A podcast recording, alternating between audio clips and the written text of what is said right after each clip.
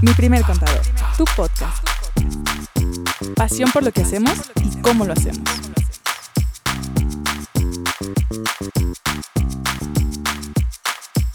¿Qué onda? Pues un gustazo otra vez. Eh, ahora regresamos a este tu podcast, mi primer contador, aquí encantados de seguir avanzando y, seguir este, disfrutando mucho este proyecto, que por lo que hemos platicado Lili, Andrea y, yo, la verdad nos encanta, está padrísimo, como que es una faceta un tanto diferente y, y qué chido, qué chido poder hacerla. Lili, Andrea, ¿cómo están? Muy bien, Diego, muy contentos de estar aquí otra vez. ¿Qué onda? Está bueno el tema, está chido. Se viene bueno este tema, ¿no? Está padre, eh, creo que vamos a poder resolver varias dudas, eh, sobre todo impuestos. ¿Qué les puedo decir? Pues a ver, el, tema que vamos a poner sobre la mesa hoy, Lili Andrea, va a ser ¿por qué no debo de temerles a los impuestos? ¿Qué opinan? Ok, ahí les va. Primero, el tema de los impuestos muchas veces genera luego, luego controversia, ¿no? De, ah, pagar impuestos. Y yo entiendo la parte donde no nos gusta a lo mejor o no estamos de acuerdo en cómo se distribuye esa lana. O sea, vamos siendo realistas, ¿no? Seamos claros, entonces, ¿no? Entonces, hay una parte como que decimos, ay, pues ¿para qué pago? Si ve cómo tenemos los servicios y que no sé qué. Pero los impuestos, pues es parte de nuestra realidad. Y tenemos de dos sopas. O nos familiarizamos, los entendemos para entonces aplicarlos en nuestro negocio que vayan de acuerdo a nuestros objetivos. O pues me la paso renegando, o renegando, pero de todos modos los vas a tener que pagar. O sea, ¿cómo te explico? Entonces, creo que va por ahí, cambiarles un poquito la percepción, porque todos los que tengamos una actividad económica en México, estamos obligados a ello. Claro, Claro, y sobre todo si es formal, ¿no? Nadie nos escapamos de eso, ¿no? Incluso no nada más estamos hablando de quien tiene un negocio eh, propio, me refiero, sino cualquier persona que trabaja y recibe un ingreso en México, cualquier persona que trabaja para... O sea, digo, la sí, sí, sí, sí, claro, pero ya centrándonos y ubicándonos aquí en nuestro país, pues cualquiera que trabaje para un patrón en México está pagando impuestos. Le llega su nómina con cierta cantidad, pero ya le llega libre de impuestos. Eso significa que a mí ya me, me retuvieron mis impuestos y los voy a pagar, ¿no? Entonces aquí nadie nadie nos escapamos. Incluso hemos escuchado muchas veces decir algo muy común, que, los asalariados pues son los contribuyentes pasivos más fuertes del país, de ¿no? que los cautivos. quieras o no quieras, toin. Exacto. Entonces yo creo y, y, creo que siempre lo he visto desde otra perspectiva, ¿no? Quienes tienen un negocio o están buscando crear un negocio y darse de alta y formalizarse, tienen más opciones justamente para hacer lo que acabas de decir. Eh, eficientar ese pago de impuestos que se tiene que hacer, pero de acuerdo a los objetivos de cada quien. Entonces tenemos más opciones para, para ir llevando un negocio en orden, sin tenerle miedo a los impuestos, porque más bien lo tenemos que, que ver como que es parte de. Claro. Y fíjate, yo creo que de las preguntas más comunes que nos hacen, no sé si les hace, si les hace clic, no les hace sentido, pero yo creo que las preguntas más comunes que nos hacen es, oye Diego, ¿cómo le puedo hacer para pagar menos impuestos, no? esa es yo creo que las preguntas que más comunes nos hacen. Y la otra es, Diego, no le entiendo a los impuestos. Explícame de qué se trata ese tema, ¿no?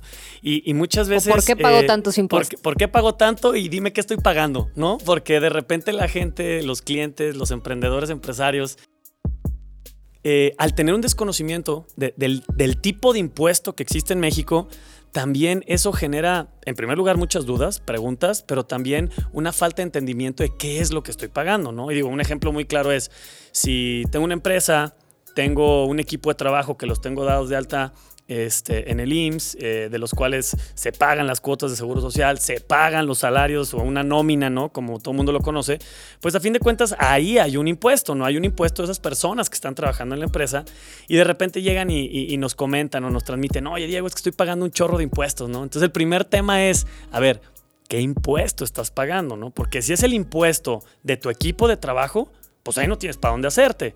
Ahora, si estás hablando que es el ISR de tu empresa, o sea, generado por las utilidades de tu negocio, de tu actividad profesional, o el IVA generado por tu negocio, por tu actividad empresarial, pues bueno, es diferente, ¿no? Contra esos impuestos, claro que se pueden trabajar, claro que se pueden ver escenarios, opciones, pero bueno, es importante saber cuál es ese tipo de impuesto, ¿no? Entonces, eh, digo, yo, yo lo aterrizaría en estos temas en, en el sentido de primero entender cuáles son los tipos de impuestos que hay en México y luego adentrarnos un poquito más esa pregunta de ¿y cómo le hago para pagar menos? Que, que, ahí no sé si vamos a estar jugando en una línea muy delgada, pero vamos, a, cuidar. las formas, ¿no?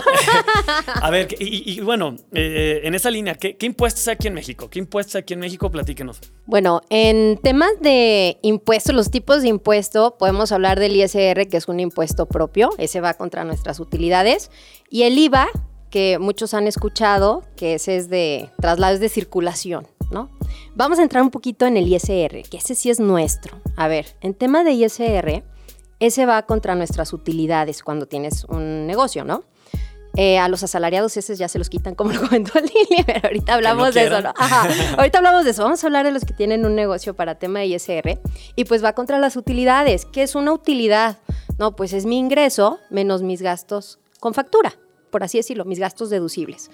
Nos ha tocado ver eh, que han llegado negocios con broncas de impuestos muy fuertes, con utilidades muy altas, y, y, el cliente dice, oye, ojalá yo tuviera las utilidades para poder pagar esos impuestos. O sea, traigo una carga fuertísima. Ahí hay mucho que analizar. O sea, los impuestos no tendrían por qué comerse o acabarse un negocio. No inventes, o sea, no. Y ahí es donde empezamos a profundizar y entonces vemos que hay muchos gastos que no te dan factura, que, que en realidad no es una utilidad de tu negocio. Claro. Y eso es a donde tenemos que llegar. Sí, pero fiscalmente hablando, entramos en estos temas y en estas controversias que aunque para mí es un gasto, porque sí lo pagué, porque no tengo la compré algo, pero si lo hice de manera informal y no me dieron una factura que cumple con los requisitos, pues para el SAT es utilidad. Y ahí es donde empezamos a complicarnos, ¿no? Y es donde nos empiezan a quedar estas utilidades. Ahí les va un tip. Ahí sí. Bueno, una información. Eh, para que un gasto sea deducible, se necesitan tres cosas, ¿no? Para que lo tengan claro. Una es que pues tengas la factura. Tienes que tener el comprobante fiscal, fuerzas. Ok, gracias. Otro tema es que si es mayor a 2.000, lo pagues por banco. ¿Qué es esto? Pues transferencia, tarjeta, cheque o así. Y en la, mayoría de los regímenes. Ajá, la, ya nos meteremos. ajá, RIF 5000, ok, bueno. Eh, el tercer punto, que es el más importante y el que me encanta, es que sea indispensable para tu actividad. Ok, ¿cómo sé cuál sí es indispensable o qué no? A ver, emprendedores, a ver, empresarios, vamos usando la creatividad. Claro, o sea, creatividad ven a mí. Ah, claro, o sea, si es, si esa parte, ese gasto, lo que yo estoy haciendo, gasto, inversión, lo que sea que esté haciendo, que está saliendo de mi negocio, es indispensable, me está ayudando a mi negocio a crecer, a vender más, a tener un equipo más contento, a tener mayor productividad, a muchísimas cosas más que tengan que ver con que mi negocio crezca y prospere, es deducible, cabrón. Así, así la pondría. Está en esa zona gris donde le podemos apostar.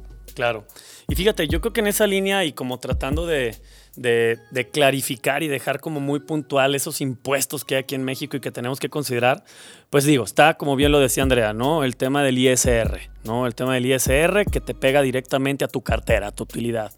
Está el tema del IVA, que en algunos casos, eh, digo, en la mayoría, y como todos lo sabemos, ¿no? El 16%, el famosísimo 16%, que la mayoría de los servicios, la mayoría de los productos, eh, pues lo tienen aquí en México, ¿no? Aunque también no hay que olvidar que, bueno, existe una tasa cero y también existe IVA exento. Que ojo, importante y como nota así al pie de hoja, ¿no? No es lo mismo cero que exento. Para tema fiscal el cero es un número y sí tiene una implicación diferente en el tratamiento del impuesto, ¿no? Y luego se viene el otro bonche de impuestos que también de repente a muchos nos toma por sorpresa que se llaman retenciones, ¿no? Y que la retención del flete y que la retención del IVA y que la retención por ISR de servicios profesionales y luego también que por ahí está el RTP, que es un impuesto estatal, etcétera, ¿no? Entonces, Sí, es una realidad. Existen varios impuestos en México. Eh, tampoco son tantos, pero es importante que los conozcamos y es importante que sepamos las implicaciones que tienen, pero sobre todo cuáles son con los que sí podemos trabajar de manera estratégica y cuáles son los que, pues como Lili lo comentaba, ¿no? Oye, Ya son retenciones de cajoncito que si yo soy un asalariado y trabajo para una empresa, claro, tendré mis deducciones personales al final del año en mi declaración anual, pero tampoco podré meter muchas deducciones. ¿Por qué? Porque estoy cautivo, porque es un impuesto que si viene retenido ya me lo van a tener que quitar por default y a fin de cuentas, pues como de repente lo decimos nosotros, ¿no? Hay que también saber cuándo le tienes que perder el amor a, cierto monto de dinero porque pues no hay mucho para dónde hacerse, ¿no? Eh, en esa línea eh, hablando un poquito de esos impuestos, ¿cuáles ustedes creerían que, se, que sería la duda principal o del impuesto que más nos preguntan normalmente a nosotros? ¿Será IVA, ISR o será de las retenciones? Creo que, creo que las retenciones puede ser un, un tema a veces complicado porque no nos queda claro que no son de nosotros. O sea, como su nombre lo dice, es una retención. Es decir, yo le estoy reteniendo una parte del dinero a alguien, ya sea a, un trabajador, si estoy hablando de retenciones de ISR eh, sobre sueldos y salarios, ya sea a un proveedor, si le estoy reteniendo IVA o ISR de su factura por una prestación de un servicio profesional, Ah, ya sea también una retención de ISR o IVA de arrendamiento, cuando le estoy rentando la propiedad a una persona física, eh, etcétera, ¿no? Entonces, ahí, ¿qué es lo que pasa?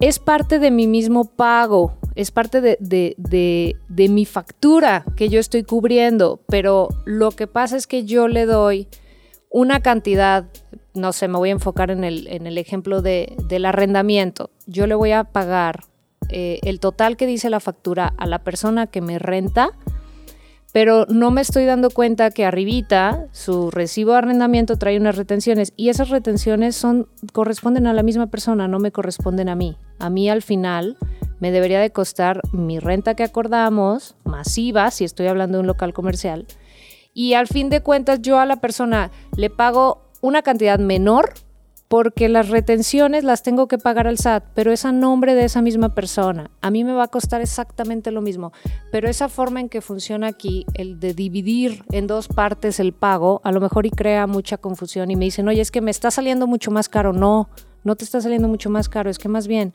cuando pagaste la renta mandaste una cantidad menor y en cuanto llega tu declaración del mes, vas a pagar la cantidad que quedó pendiente y es a nombre de la otra persona. Todas las retenciones, recordemos que son de un tercero. Yo se las estoy guardando a alguien más para pagárselas al SAT. Yo funciono ahí como, como un cobrador del SAT, las guardo y luego voy y se las entrego. Entonces creo que esa parte de las retenciones eh, a veces causa un, un poquito de, dificultad para entender a cualquier persona, ¿no? Entonces es, explicarla de una forma que entendamos que es lo mismo, nada más que el pago se, se divide en dos partes. Y yo creo que fíjate Lili, profundizando en eso y que va de la mano con, con esa primera preguntita que pusimos ahí en, en, en un principio, yo creo que esa es una de las preguntas que más frecuentemente nos hacen, ¿no? Oye, ¿y cómo pago menos impuestos, no? Y va de la mano justamente con eso que comentas. Y lo decíamos, ¿no? Entender primero qué tipo de impuesto es, ¿no? Y una de las preguntas que nosotros le hacemos es, oye, a ver, ¿qué impuesto estás pagando? Digo, no, pues no sé, ahí mi contador me lo manda y, y, pues ahí yo nomás veo la línea y la pago, ¿no? Entonces, sí es importante y creo que va de la mano con lo que también les decimos a nuestros, a nuestros clientes y amigos, oye, a ver, ser empresario, ser emprendedor, también significa preocuparte y ocuparte por la vida fiscal de tu negocio. No quiere decir que tienes que ser un especialista fiscal. No quiere decir que a partir de ahora ya tienes que poder dar asesoría de impuestos, ¿no? Pero eh, en nuestra muy personal opinión, ¿no? Hablando a nombre, yo creo que de esta empresa y de lo que somos, pues sí creemos que un empresario debe de ser completo, ¿no? Un empresario debe ser completo y parte de eso que te permite eh, entender la vida de tu negocio, hacia dónde vas y cómo vas a llegar, pues es también dándole un pequeño espacio a, oye, con todo el dolor de mi corazón y con todo el odio que le tengo, pero tengo que aprender y conocer un poquito, por lo menos de los impuestos que me afectan de manera directa, ¿no? Claro. También eh, complementando el tema del IVA, ¿no? Muchas veces vemos las cantidades a cargo del IVA y, decimos, oye, pues ¿por qué me sale tanto? Y también hay que entender que el IVA pues es un impuesto que va de mano en mano, es trasladado, o sea, no es nuestro. Entonces, el entender eso nos da mucha claridad. El IVA, ¿cómo se calcula? Es una resta muy fácil. El IVA que yo cobré en mis ventas menos el IVA que yo pagué en mis gastos. Punto. Cobré más, pues voy a tener a cargo. Pagué más IVA del que cobré, pues voy a tener a favor. Así, sencillito. Entonces, ¿cómo le podríamos saber de cómo, oye, cómo me ahorro el IVA? ¿Qué maromas tengo que hacer? ¿No? Hay que gastar con IVA. Y, muchos, eh, muchos negocios, de manera natural, van a tener un IVA a cargo. Cuando yo en mi operación normal, yo todas mis ventas cobro IVA y en mis gastos tengo una nómina, por ejemplo, tengo colaboradores de alta y pago una nómina, pues la nómina no lleva IVA. Automáticamente a mí al mes, pues hay por ahí un IVA que yo voy a tener si mi operación fuera así. Entonces, también nosotros estructurarnos de alguna manera de tener claro eso. A ver, yo ya sé que si estoy cobrando una la nota este mes y no me la y no me la acabo en gastos con IVA, voy a tener. Entonces, por ahí. Sí, y yo creo que es también como, y, como para darle cierre a esta pequeña preguntita, ¿no? Es tener claro también como empresario que, que claro, el IVA es un impuesto, el IVA es un impuesto adicional a lo que yo debería de considerar como ingreso para mi negocio. Y entonces, bueno, también ahí es meterle un poquito el saborcito administrativo financiero, ¿no? Si tu negocio es negocio porque el IVA es parte de tu ganancia, pues aguas, ¿no? Porque hay que checar que realmente el proyecto sea rentable o que la empresa sea rentable. Entonces, yo creo que en medida que entendamos que, los impuestos no deben de atentar ni contra la durabilidad, crecimiento, proyección de la empresa y por el contrario, debemos conocerlos y entenderlos para ver dónde están las áreas de oportunidad. Creo que de esa manera también eh, pues se pueden tomar mejores decisiones, ¿no? Y para eso estamos nosotros, para explicárselos y para decirles qué pueden hacer, ¿no? Sí, yo creo que también hay un chip que ya se nos mete en la cabeza que cuando ya entiendes, por ejemplo, ahorita que hablamos del ISR, no, pues necesitas factura de tus gastos, si no, no van a ser gastos. Entonces ya traes un chip en la cabeza de, ¿va a querer factura? Pero claro que sí, o sea, ya peleas, ya peleas el, claro que sí la necesito. Y, digo, en, esa línea, en esa línea, eh, hay, algo que le comentamos también a, nuestros clientes y amigos, y, digo, voy a, voy a, decir algo que es muy real, ¿no? Este, yo sé que de repente mucha gente que se dedica a esto que también hacemos nosotros, así como que ven con mucho este, tapujo, ¿no? El decir, híjole, no, no hables del negocio informal, ¿no? No hables de la informalidad. A ver, nuestro país sabe que aquí hay tianguis, lo autoriza y lo permite, nuestro país sabe que en México hay negocios formales e informales. Entonces simplemente vamos a hacer una recomendación muy básica y muy sencilla en esa línea, ¿no? Si tú tienes un negocio en la parte informal, puedes jugar en la parte informal. Si tienes un negocio que es muy formal, tienes que procurar jugar en la parte formal. ¿Dónde está la bronca? Cuando tienes un negocio informal y te quieres cruzar a lo informal o cuando tienes un negocio informal, pero te quieres cruzar a lo formal. Es decir, en otras palabras, si vas a estar informal, tienes que estar informal en todos los sentidos, ¿no?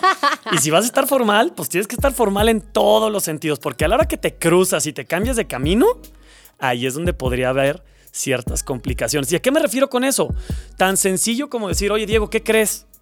Pues es que mis clientes me piden factura, pero mis proveedores pues no están ni dados de alta porque son un changarrito muy chiquito o son ah, este, artesanos que apenas están arrancando. Eh, no, no tiene que ser ni, verse ni entenderse de manera negativa, simplemente es una realidad en este país. Entonces, pues oye, yo estoy teniendo un negocio formal que vende en la formalidad, pero estoy teniendo un tema porque pues mis proveedores no todos me pueden dar factura. Ahí es de ese cruce que hablamos donde también de manera natural complican un poco las cosas, ¿no?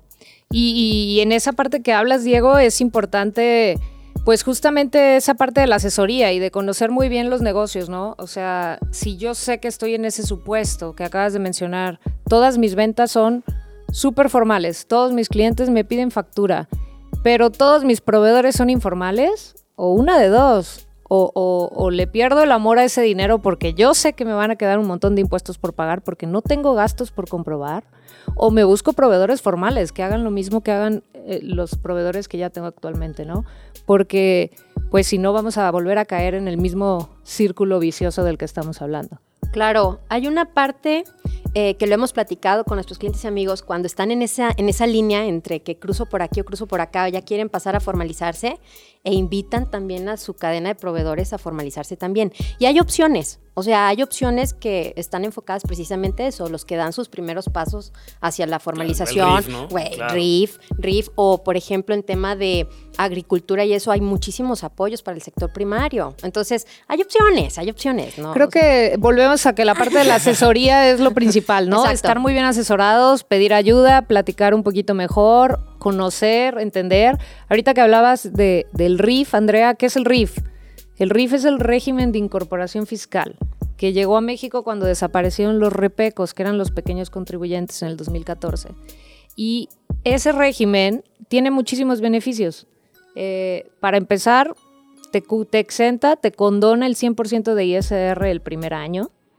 Eh, esto significa que aunque tengas tus ventas y todo sean utilidades porque no tienes gastos que comprobar, no te va a costar nada de ISR porque el RIF tiene el 100% de condonación el año 1.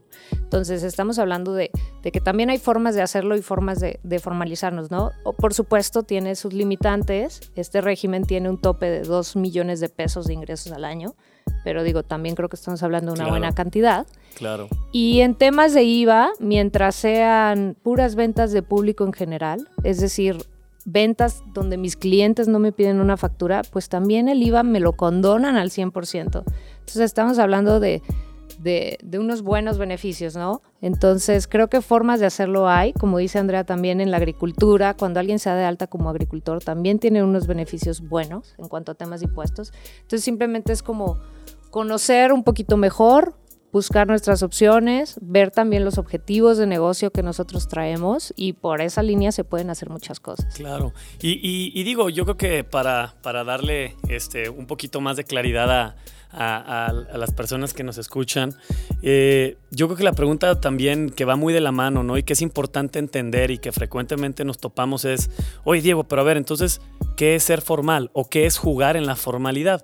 Y así como lo decía Lili, jugar en la formalidad es, pues si te están pidiendo factura o si tu negocio de manera natural, pues lo vendes con tarjeta, con depósito bancario, si tienes una tienda en línea, si todos tus ingresos están fiscalizados, que eso significa que están en el banco, que están en el sistema financiero. Entonces, si te están pidiendo factura o el dinero está entrando al banco, estás jugando en terreno formal, ¿no? Si de manera natural en tu negocio no te piden factura, se maneja el efectivo, no entra el banco, no hay proveeduría con factura, no hay venta con factura, estás en el negocio informal, ¿no? Creo que es así de sencillo, de práctico y así como le dice Lili, ¿qué se necesita?